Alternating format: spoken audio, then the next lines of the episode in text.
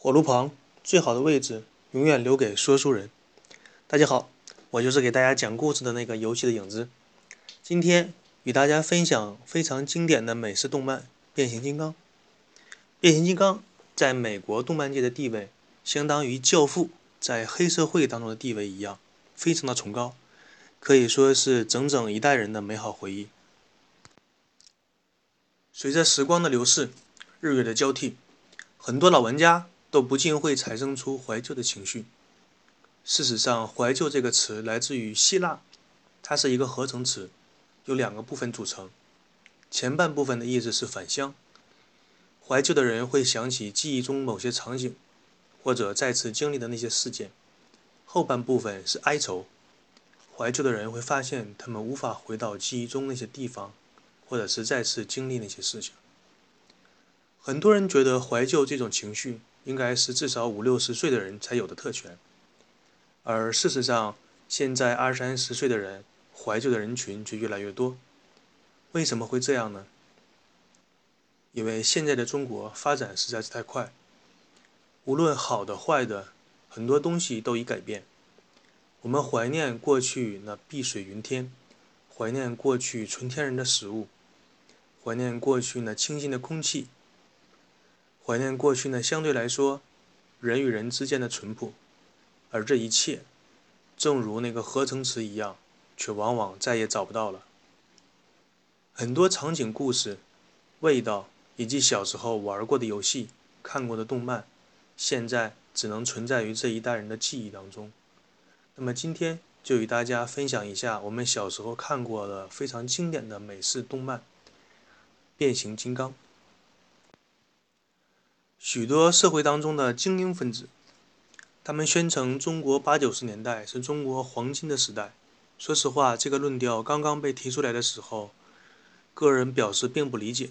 但是随着电视上播放《大头儿子小头爸爸》《蓝皮鼠大脸猫》什么《天线宝宝》《喜羊羊与灰太狼》，当这些动漫大量充斥着电视台几乎每一个少儿频道的时候，自己又回想了一下小时候看过的《变形金刚》。《圣斗士星矢》《灌篮高手》《巴巴爸爸》《鼹鼠的故事》《地球超人》，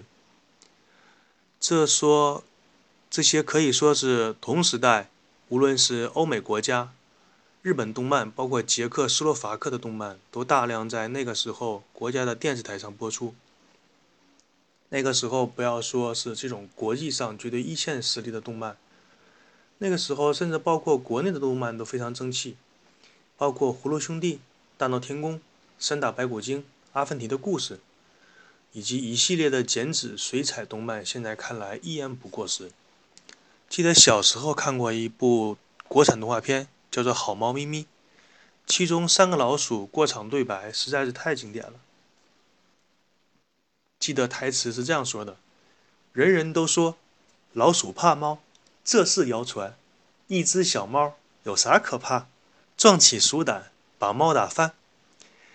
当时我记得自己正好是在上小学，在课间活动的时候，许多男生都喜欢把这几句对白倒背如流，并且模仿三只小老鼠走路时一摇一摆的样子。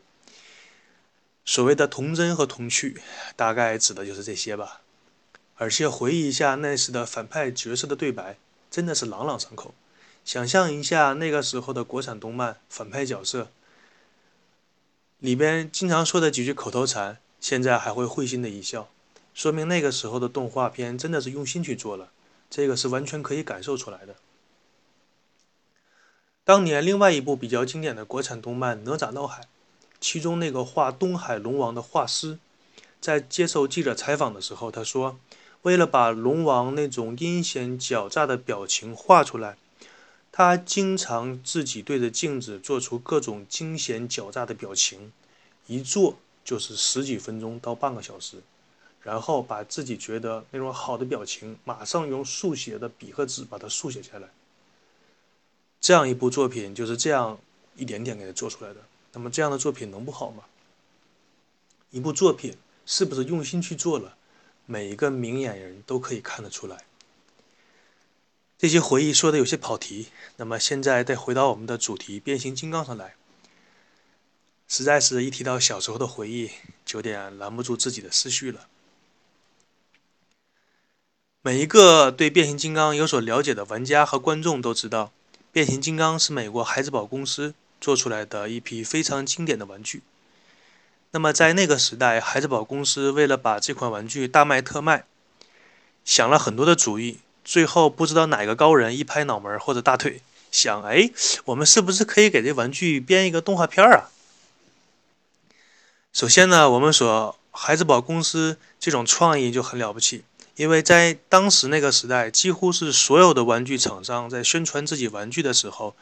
都只是一股脑的宣传，说自己玩具的质量是多么多么的好，多么多么的物美价廉，啊，多么精玩，多么耐玩，多么高的性价比。这个玩具设计起来符合 iOS 是多少多少的标准，那个孩子在玩的时候呢，一点也不会对孩子造成什么危害，家长呢不用担心小孩子在玩玩具的时候会受伤，等等等等。都只是这种片面的宣传和庸俗的一些语言，但只有孩之宝公司想到为一款玩具编造一个故事，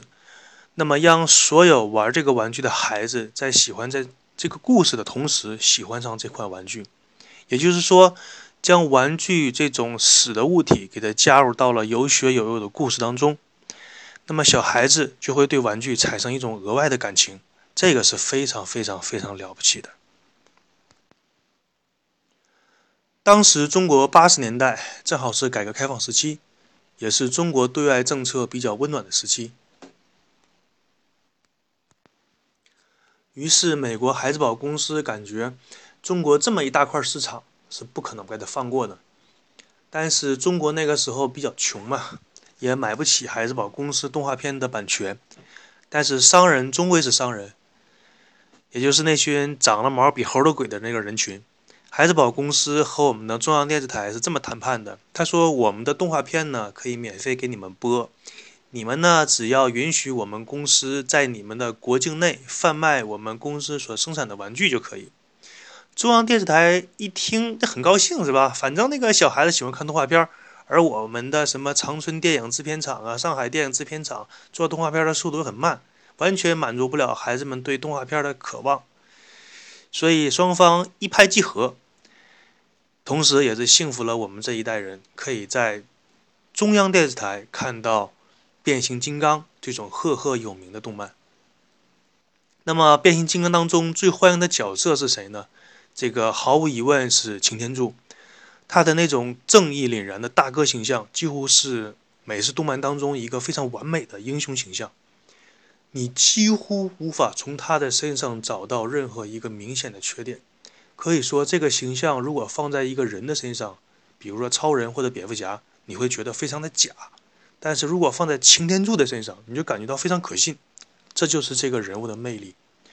你感觉到他他这个活，他是一个活生生的生命体，他就是一个那样的性格。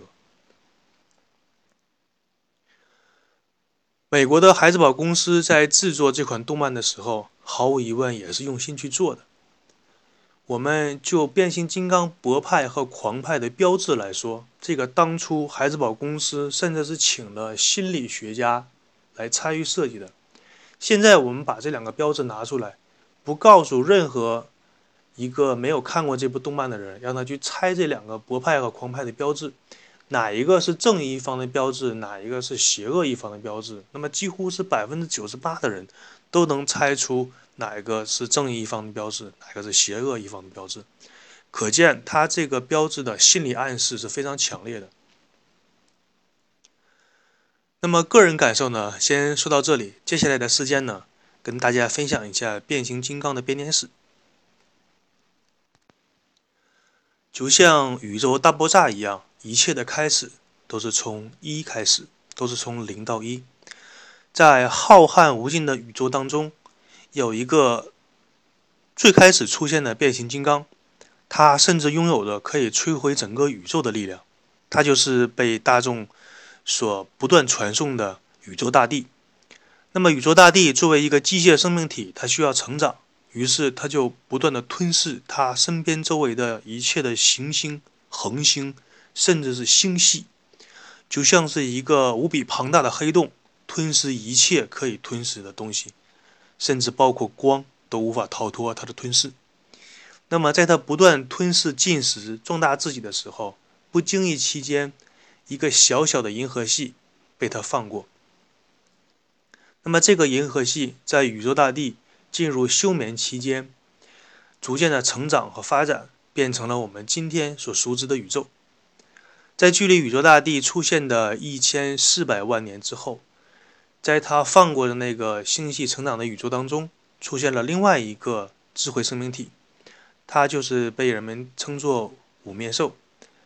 这个五面兽用自己的智慧创造出了另外一个高度的文明。在自己的制造的机械星球上，也就是变形金刚的故乡塞伯坦星球，在五面兽的族群当中出现了一个非常智慧的五面兽，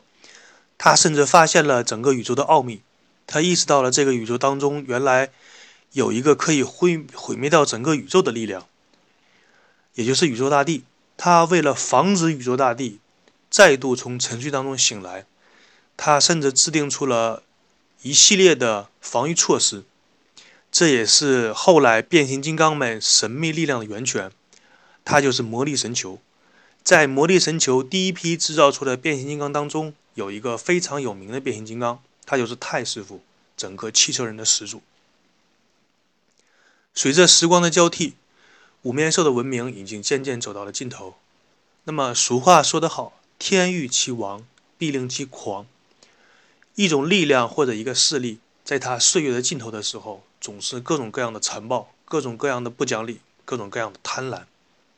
五面兽这个族群也无法跳出这个规律。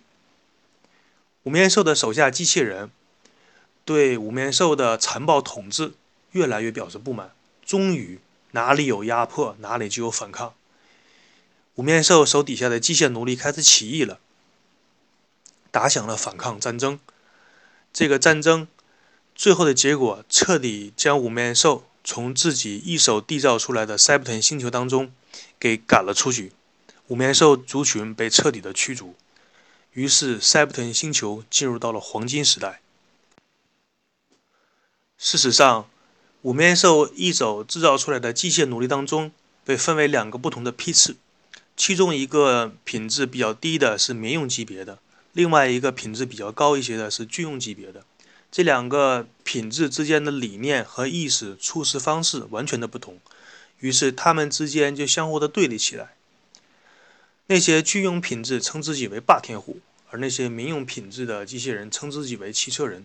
他们代代相传，都是由过去的领袖在自己